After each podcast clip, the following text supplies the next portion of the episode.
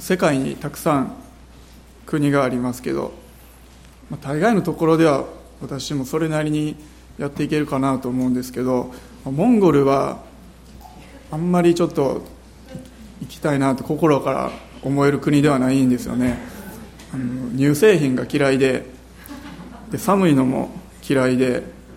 馬は好きなんですけど馬に乗るために行きたいなとは思うんですけれど本当にそういう際本当に大変なところに藤井姉妹高橋先生方言っておられて本当に尊敬します。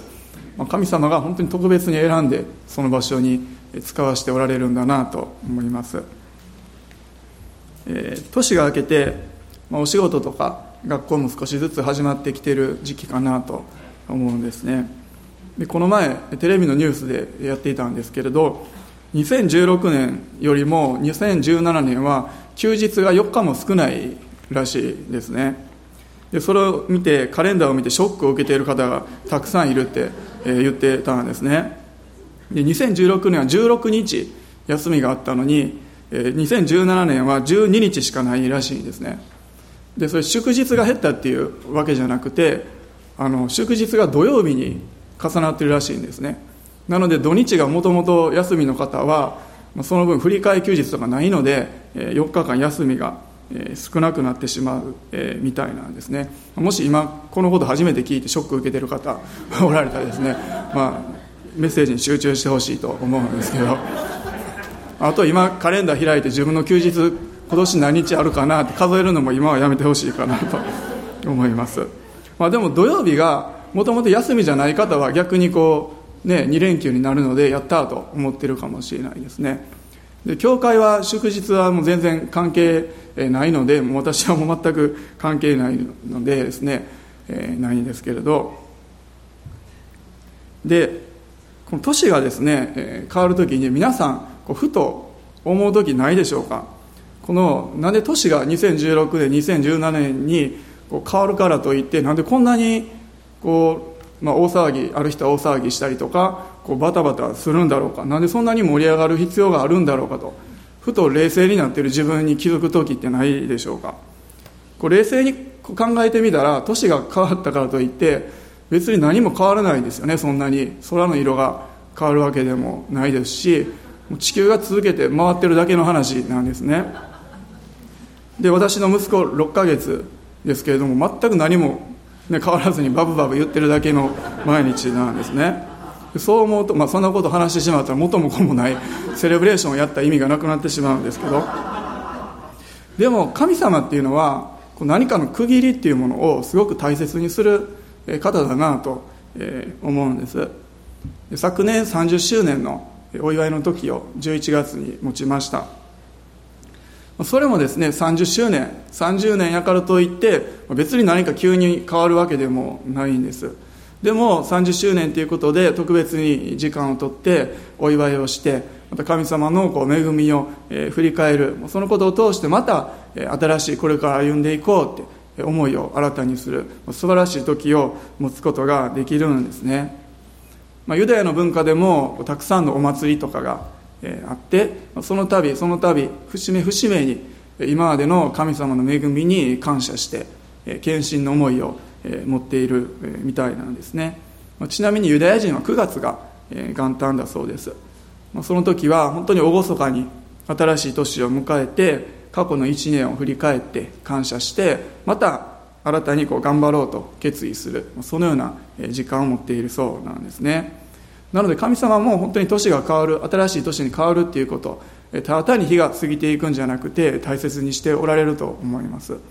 でということはやはり新しい年には新しい年のこの恵みと祝福を神様は用意しておられると思うんですね。それを私たちは受け取っていきたいと思います。詩篇の92編をお開きください。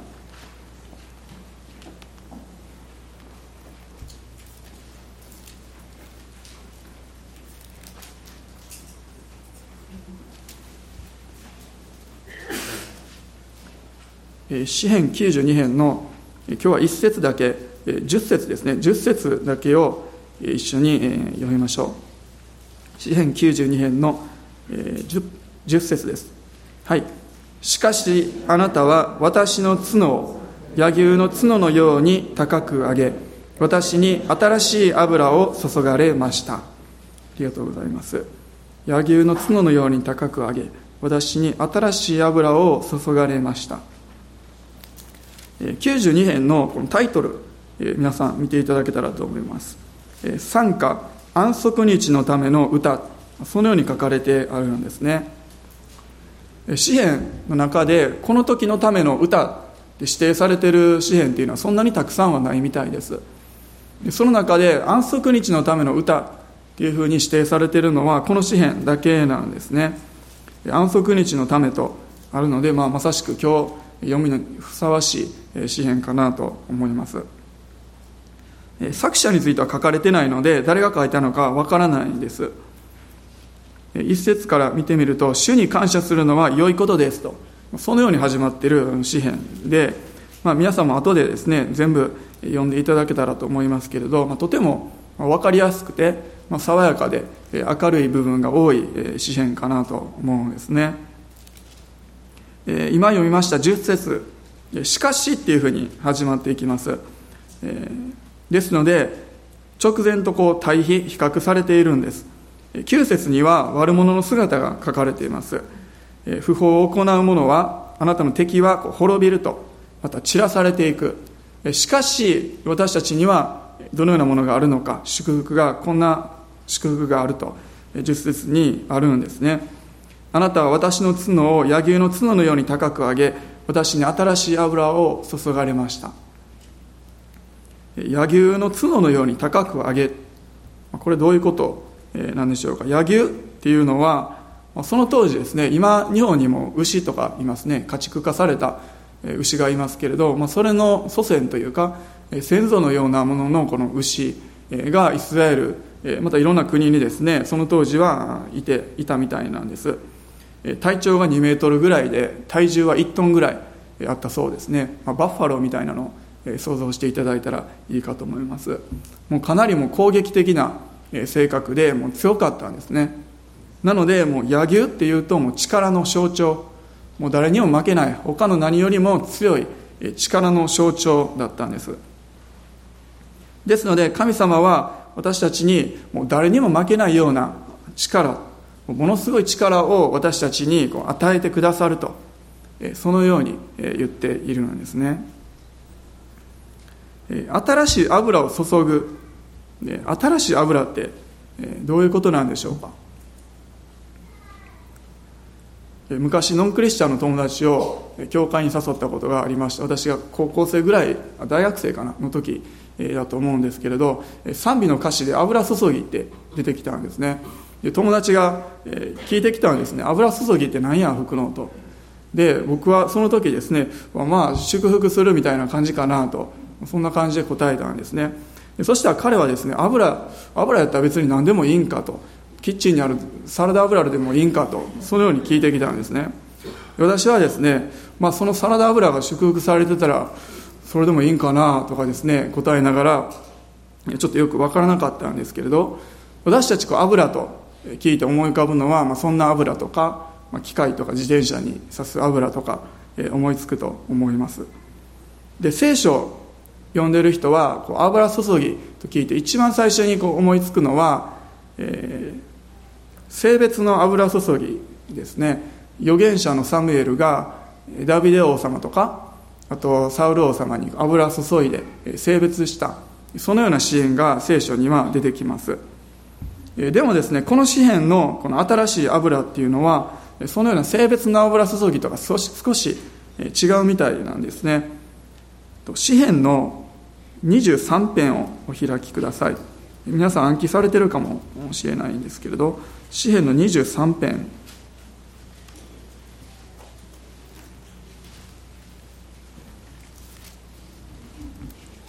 23編の5節を一緒に読みましょう。はい。私の敵の前であなたは私のために食事を整え私の頭に油を注いでくださいます。ここにもあすみません。私の杯はあふれています。ここにもですね油を注いでくださいますと出てきます。ここの油注ぎと似ているようなんですね。その当時こう宴会が開かれた時に宴会の開いた主人はお客さんに対してあなたを心から歓迎しますよとそういう意味を込めてお客さんに対してその頭に香油を注ぐそういう習慣があったみたいなんですね。だから23編にも私のために食事を整え油を注いでくださいますとそのように書かれているんですね。香油を注いであげるというのは主人からお客さんに対しての最高のおもてなし歓迎を表していることだったんです、まあ、おそらくその当時は歩いてくる道も埃っぽくて、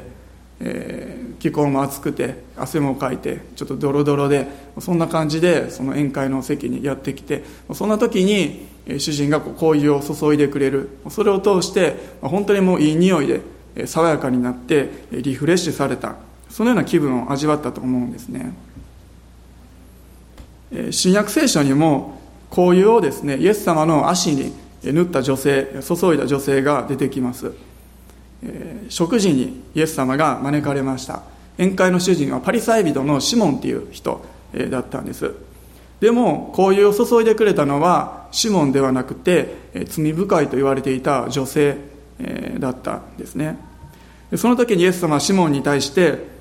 あなたは私の頭に油を塗ってくれなかったがこの女は私の足に香油を塗ってくれました。とそのように言いました。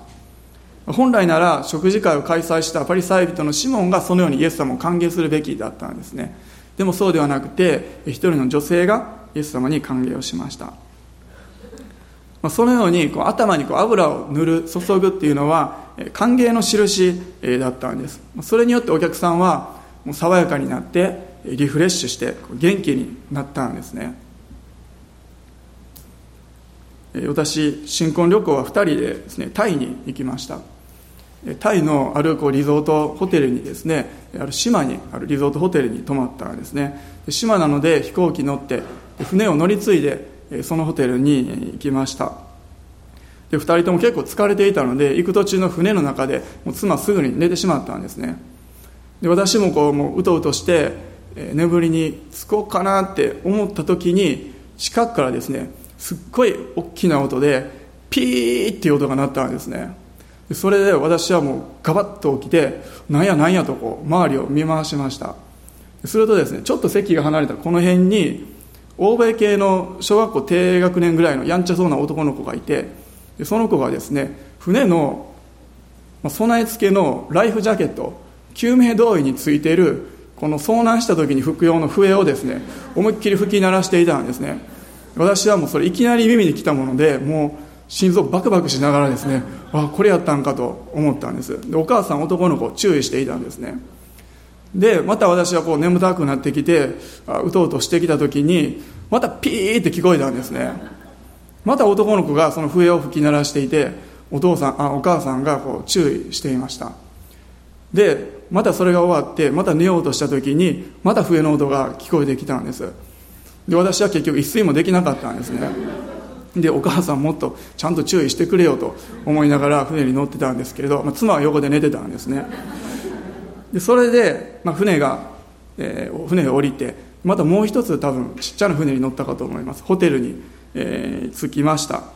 もう2人とも疲れていたんですね。特に私はもう全然こう眠れなかった。ドキドキしながら、えー、ホテルのところに、えー、行きました。で私がもう一つドキドキしてたのはこのホテルがどういうホテルなのか。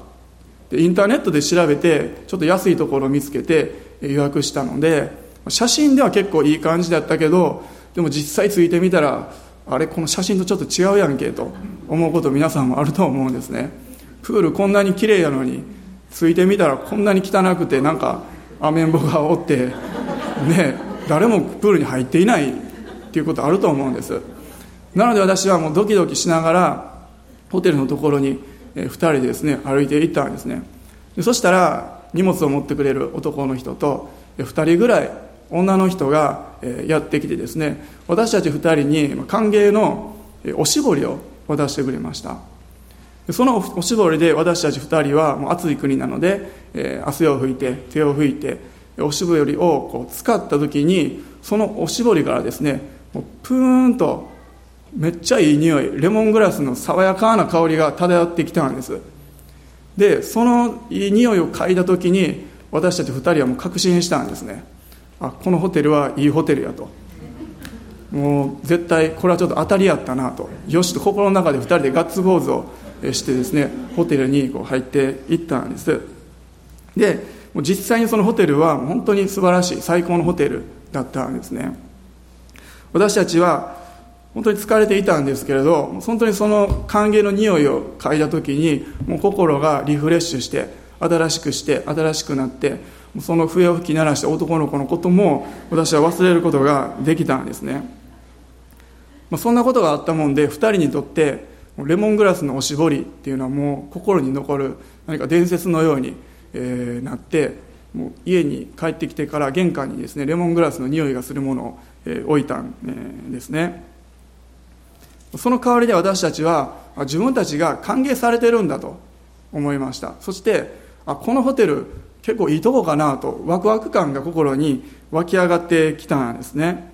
それっていうのはまさしくこの宴会で注がれた紅葉みたいなものかなと思います。油っていうのは聖書では精霊様を象徴しているんです。でこの新しい油精霊様によって私たちは何を体験していくことができるのか。3つ、えー、挙げました。1つは主人からの歓迎ですね。主からの歓迎です。もう爽やかなおしぼりでホテルからこう歓迎を受けたようにまたその当時宴会の主人がお客さんに対して紅葉を注いでもう大歓迎したようにそれと同じように皆さんも私たちも精霊様によって神様にこう歓迎されているんですね。もうただの歓迎じゃなくてもう最大限の歓迎なんです。私たちにとって精霊様っていうのは父なる神様があなたは私のところに来ていいよともっと近づいてきていいよ。私のことをもっと知ってほしい。もっと親しくなろう。仲良くなろうと。そのように言っているもう大歓迎の印なんです。私たちは精霊様を通して主を知ってまた主にますます近づいていくことができます。第一ヨハネの2章の20節をお開きください。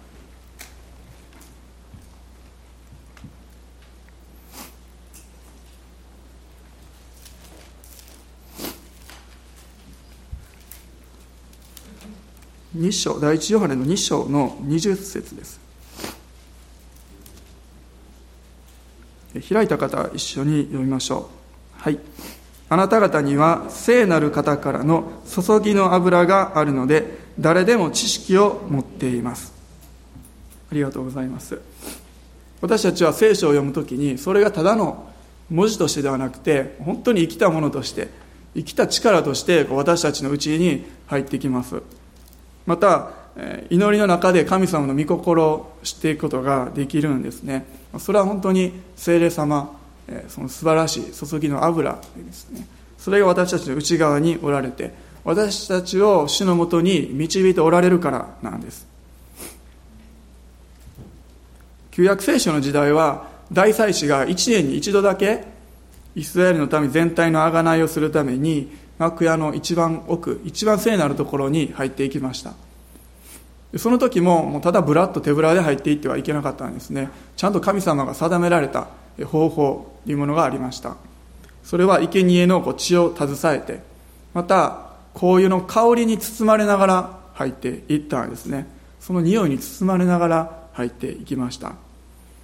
今私たちはイエス様の血によって清められて崇められてそしてもう精霊様のその香りに包まれてだから私たちは父なる神様に近づいていくことができるんですね。本当にただ近づいていくだけじゃなくてもう大胆に主の懐に入っていくことができるんです。また宴会を開いてゲストを歓迎した人ご主人さんはもうどんな犠牲を払ってでもそのゲストを守ることとされていました。ホテルもそうかと思います。お客さんに何かあったらもう一大事ですのでお客さんをこう大事にして守ろうとします。それが主人の責任だったんです。で守られていると分かっているから招かれた人ももう安心してくつろいでその時間を過ごすことができたんです。詩篇23編にも私の敵の前であなたは私のために食事を整えと、ありますようにたとえ敵の前であったとしても主が守ってくださるからその席に座って食事をすることができるんです。私たちは世界一安全なところにいるんです。私たちを本当に大切なゲストのように大歓迎して主は私たちを迎え入れてくださいます。その印が聖霊様なんです。でもう一つこの新しい油である聖霊様私たちに期待感を与えてくださるんですね。私たちもホテルに着いた時にワクワクしたようにあこれからどんないいことがあるんだろう素晴らしいことがあるんだろうと楽しみにすることができたように私たちも聖霊様が働かれる時にますますですね主の素晴らしい宮沢を期待してワクワクして楽しみにすることができます。それがたとえ今の状況自分の状況と異なっていたとしてもまだその受けるべき祝福を目に見えることができなかったとしてもでも期待感を持つことができるんです。皆さんこの新しい年主に期待しているでしょうか？何か素晴らしいことを行ってくださる新しいことをなさってくださるそのような期待感を持っていきましょう。ドゥロス号に乗るときに2年間乗ることになっていました。なので持ち物がかなり制限されていたんですね。飛行機に持っていける分しか持っていけることができなかったんです。暑い国に行くか寒い国に行くかもこう分からなかったので本当にこう持ち物を厳選してスーツケースに入れる必要がありました。一つ悩んだのはギターを持っていくかどうしようかということを悩みました。もちろん向こうに行ったら絶対もう役に立つというか絶対持って行ったらいいに決まってるんだけれどもこんな荷物がこれ以上増えて大変だなっていう思いがありました。でもその時に私にこう信仰が与えられたんですね。もし神様を礼拝するためにギターが必要であれば絶対船に行った時に与えられるだろうと。そのような信仰期待感ですね。ワクワク感が与えられました。だから私はギターを持っていくのはやめてそうじゃなくてギターの周辺グッズだけ持っていったんですね。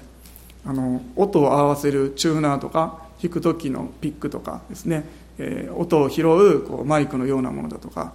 えー、替えの弦とかですねそういう周辺グッズだけを持っていきました。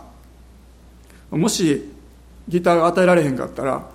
ただでさえ少ない荷物スペースを全く無駄なものを持っていってしまうことになるんですけどでも与えられると信じて私は持っていったんですね。で乗船してすぐにマレーシア人の人と友達になりました。で彼は自分のギターを持っていてもういつでもそれ使っていいよと言ってくれたんですね。で彼はこうチューナー音を合わせるものとか持ってなかったのでそれを貸してあげると本当に喜んでくれました。もう船に乗ってすぐにですね神様が与えてくださったんですね。あ本当に神様感謝します。感謝しました。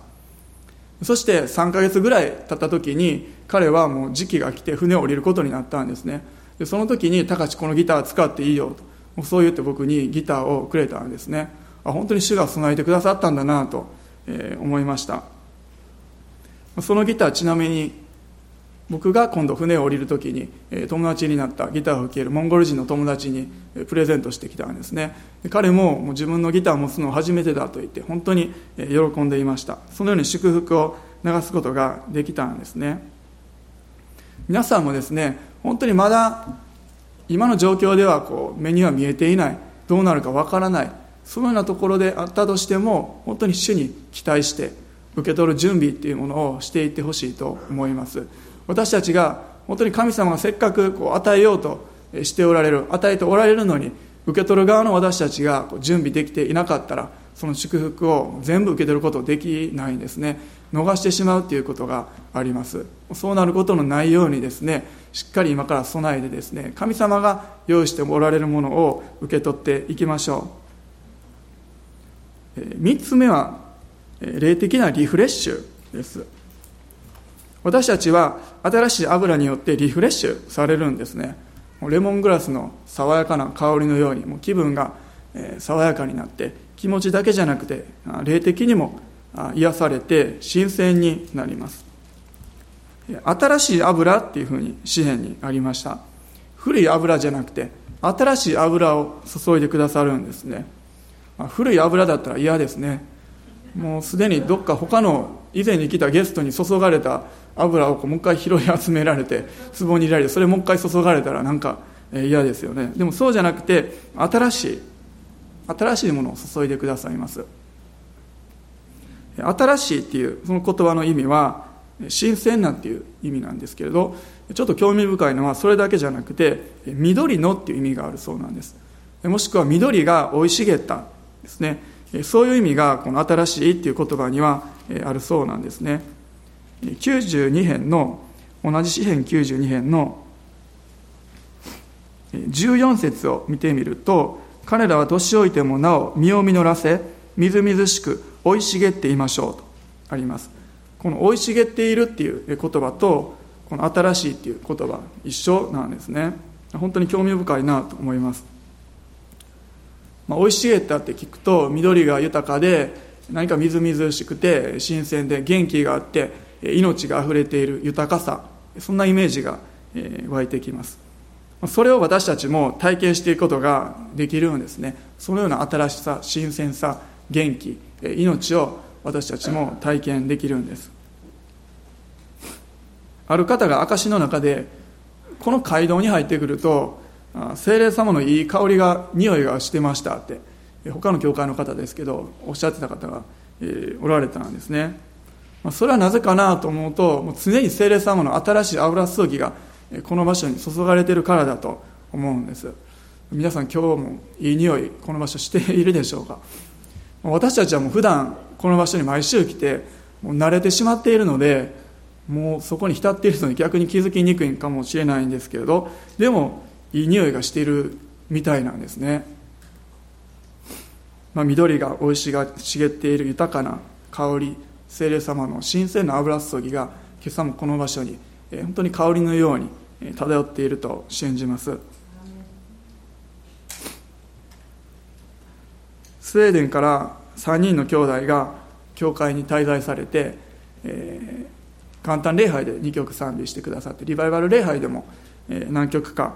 賛美してくださってもう本当に素晴らしいですね時間を持つことができました。何か爽やかな気分でこの賛美の中にずっと浸っていたいなって思えるような時間だったんですね、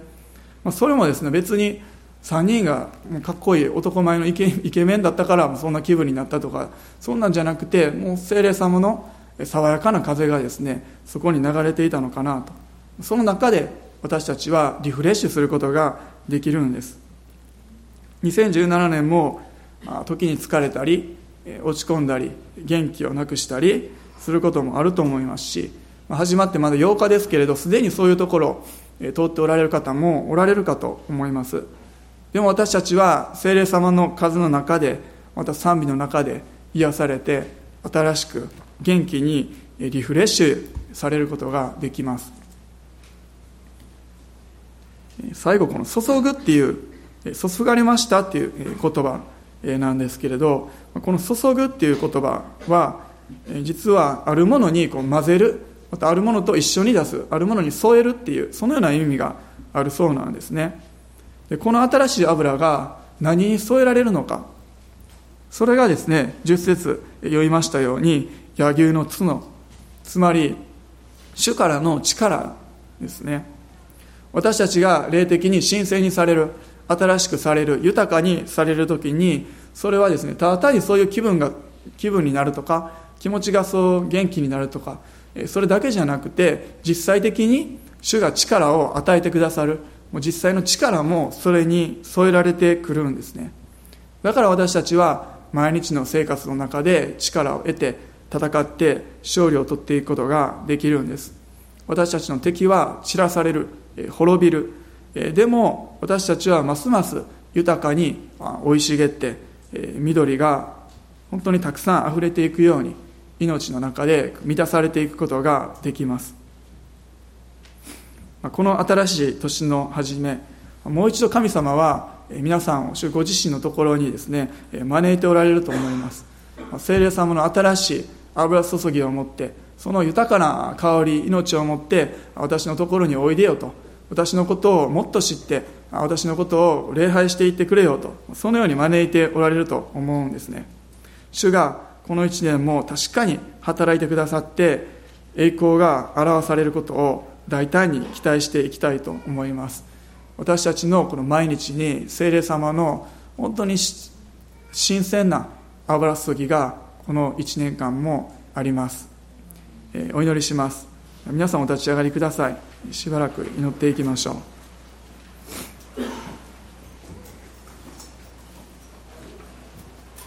愛する天のお父様あなたの皆を崇めます。今朝も主が聖霊様がこの場所に臨在しておられることを心から感謝いたします。あなたのかぐわしい香りで私たちを包み込んでくださって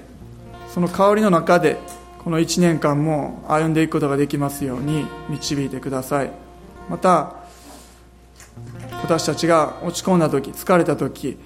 常に十字架を見上げてその中で聖霊様の働きを体験して新しい力を得ていくことができますように主を導いてください。私たちの変えるところは一つです。あなたの身元です。そのことを忘れることがありませんように。ハレルヤ主を今この時もう一度あなたにこの1年あなたにお委ねしますという思いを持ちます。ハレルヤ主を感謝いたします。新しい油注ぎを持って私たちに注いでください。ハレルヤ主をあなたに期待いたします。ハレルヤ主ハレルヤ主今それぞれの口でしばらく祈っていきましょう。主に委ねていきましょう。主よハレルヤ主ハレルヤ主感謝します。主ハレルヤ主ハレルヤ主ハレルヤ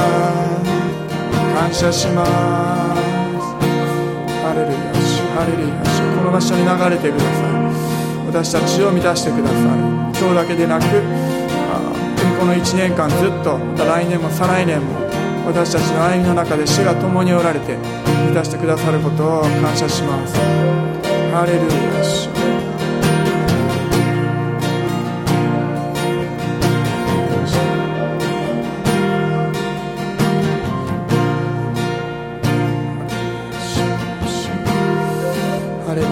主に委ねます。一日一日の歩みまた一歩一歩の歩みまた一つ一つの私たちがしていく選択を全てあなたにお委ねいたします。ハレルヤあなたは良いお方です。私たちに最善のことをしてくださいます。最善のものを与えてくださいます。主を感謝します。ハレルヤ主ハレルヤ主あなたからの祝福を受け取ります。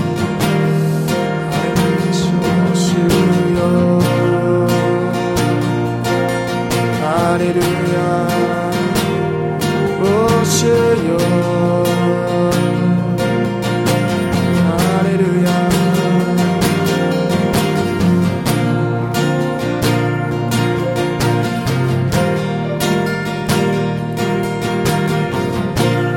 一曲賛美しましょう。注ぎたまえ主よ恵みと憐れみよ天が開くため祈る精霊の庭もう一度初めから賛美しましょう。注ぎたまえ。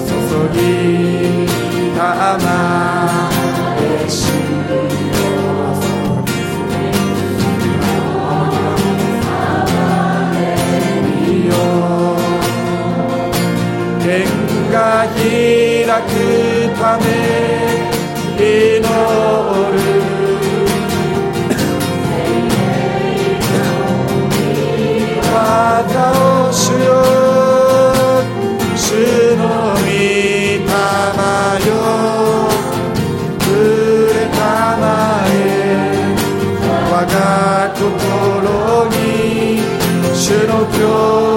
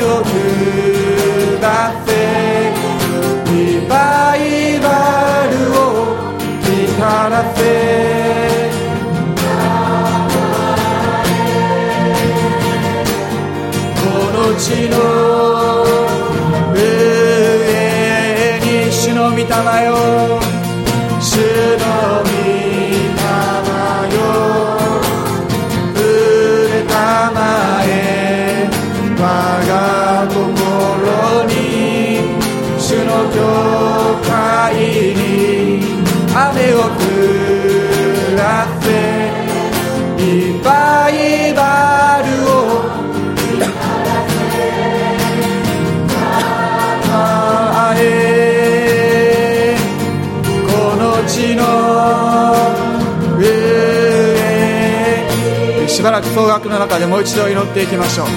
大胆に主からの恵みを受け取っていきましょう。ハレルヤ主よ大胆に主の祝福を宣言していきましょう。私たち一人一人の上にまた家庭の上にまた職場の上に学校の上に私たちが使わされている一つ一つの場所の上に主の豊かな祝福を今年も宣言いたします。ハレルヤ主を受け取っていきましょう。ハレルヤ主を主が与えてくださる素晴らしいものを本当に余すことなく大胆に受け取っていきましょう。ハレルヤ主よ。おーハレルヤ主よ。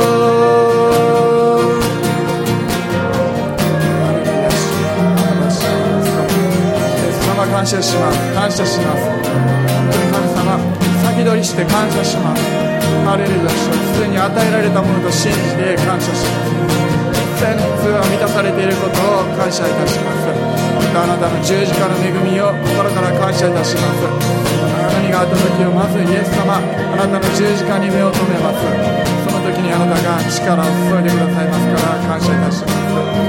ますますこの教会にあなたの働きが豊かに豊かになされていきますよ。うにハレルヤ主よ私たちもあなたの素晴らしさをますます味わい体験していくことができますよ。うに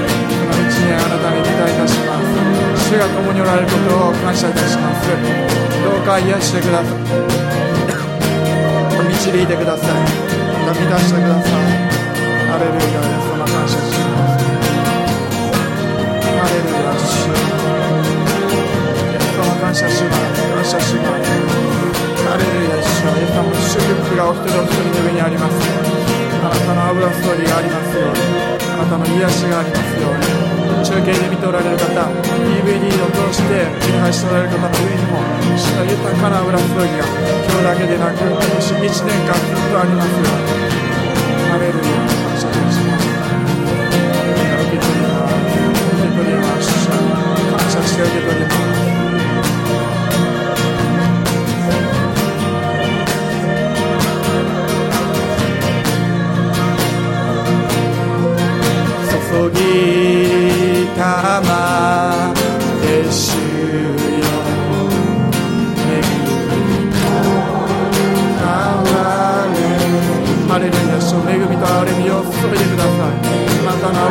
の油注ぎがありますよ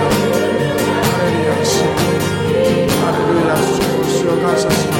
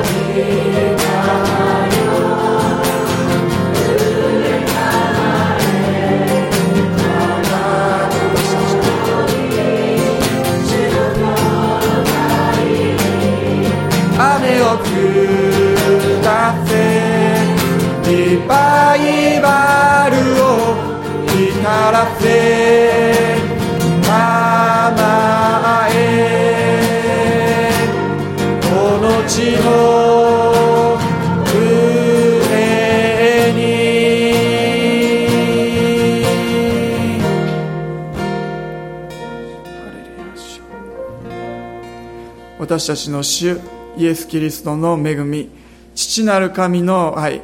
精霊の親しき交わりが私たち一同の上にこの新しい週も新しい年も豊かに豊かにありますように。アメン。